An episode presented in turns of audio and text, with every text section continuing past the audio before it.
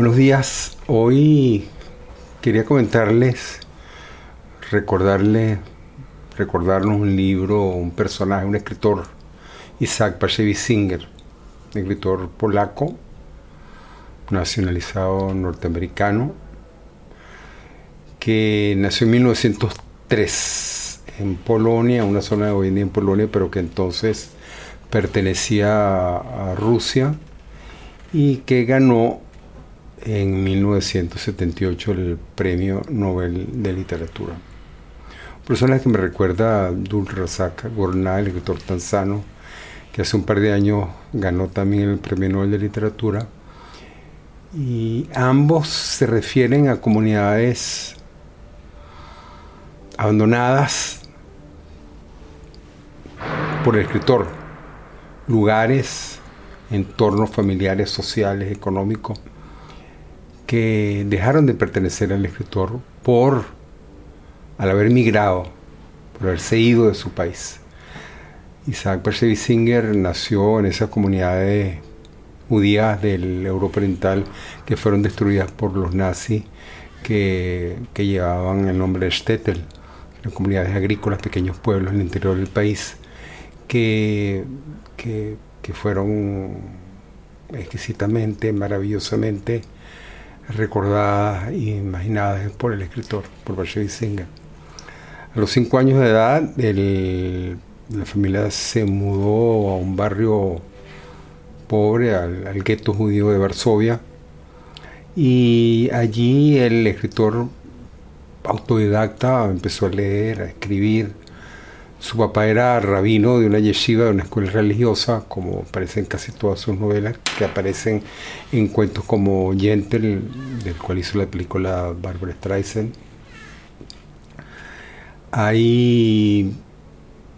son, es un entorno que aparece continuamente en su novela. Sin embargo, una parte de la comunidad judía en el exilio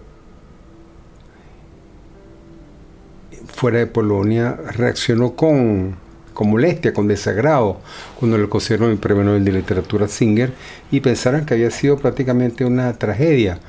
para el pueblo judío es ese premio, el haber otorgado ese premio a Bashevis Singer, en cierto modo porque Bashevis Singer no solamente estaba recordando, reviviendo, dándole vida a aquellos personajes imaginados, reales, ficticios, o verídicos de su, de su historia personal o la de su pueblo o la de su comunidad,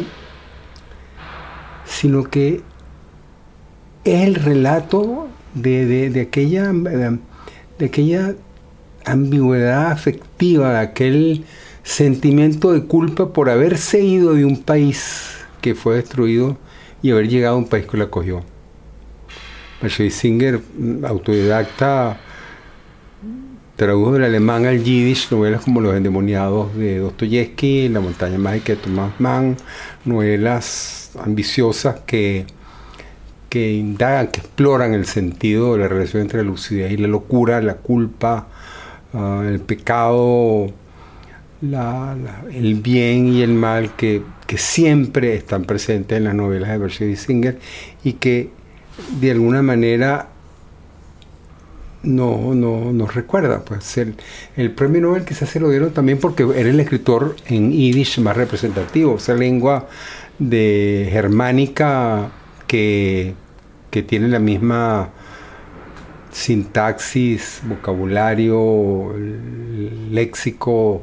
de la lengua alemana, de la lengua alemana, pero que se escribe en hebreo, con un alfabeto hebreo pero que sigue siendo una lengua germánica, sin una lengua casi olvidada porque fue destruida. La comunidad hablante del yiddish fue prácticamente aniquilada por, los alemanes en la Segunda Guerra. Es, Singer eh, es un escritor de lengua yiddish, aunque lo conozcamos en inglés aunque él mismo haya ayudado a sus traducciones al inglés, aunque haya sido conocido en inglés. Y esta es parte del, drama, del dolor que, viven muchos de sus personajes como enemigos, por ejemplo, ocurre en Nueva York. Son novelas que, que, que explican aquella ruptura, aquel dolor que se presenta en el escritor y en sus personajes por saber que se fue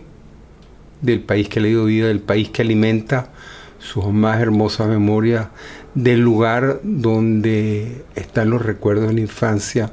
donde se, fija, donde se fijó y creció, se formó y se fortaleció una personalidad tan, tan creativa, tan espléndida como la suya. Mercedes Singer creó en, en El Esclavo, por ejemplo, un libro que, recuerda a algunos de, unos por ejemplo como en el Centeno de Salinger, que son libros que son una joya, son libros perfectos, son libros que, que no podemos explicar, racionalizar inicialmente bajo ninguna teoría literaria o filosófica. Son difíciles de aprender como si fueran seres vivos, como si fueran personas a las cuales no es problemático desde el punto de vista de nuestro intelecto categorizar, conocer, comprender. Claro está que nosotros podemos comprender y podemos amar sin tener necesidad de, racionalizar o explicar todo, porque siempre está el, misterio de la vida, el misterio del amor es eso, nosotros podemos comprender o comprender no totalmente y amar. Podemos amar totalmente sin llegar a comprender. Podemos amar hasta la locura sin tener necesidad de explicar o de conocer las causas, el origen y la naturaleza de nuestro amor. Lo mismo ocurre con estas obras literarias extraordinarias que nos, nos traen una vuelta a una experiencia estética intensa, capaz de, de, neutralizar nuestra capacidad crítica, nuestra, nuestra, nuestra obligación, podríamos decirlo, de, de conocer lo que nos está pasando. Yo creo que, uno tiene la tendencia a explicar, a conocer lo que ama, y esto es válido para, para Dios como para las personas que amamos en nuestras vidas, y también, por supuesto, a libros como los de Bersevi Singer, los de Abdul Razak Gurnah, que, que, que nos muestran facetas de la vida tan ricas, tan espléndidas, tan hermosas, que nos obligan, que nos llaman que nos invitan a conocer y al mismo tiempo a, darnos cuenta finalmente del misterio detrás de, la experiencia humana, detrás de, ese encuentro entre personas que se da en las grandes obras de literatura y por supuesto Berger Singer es una de ellas.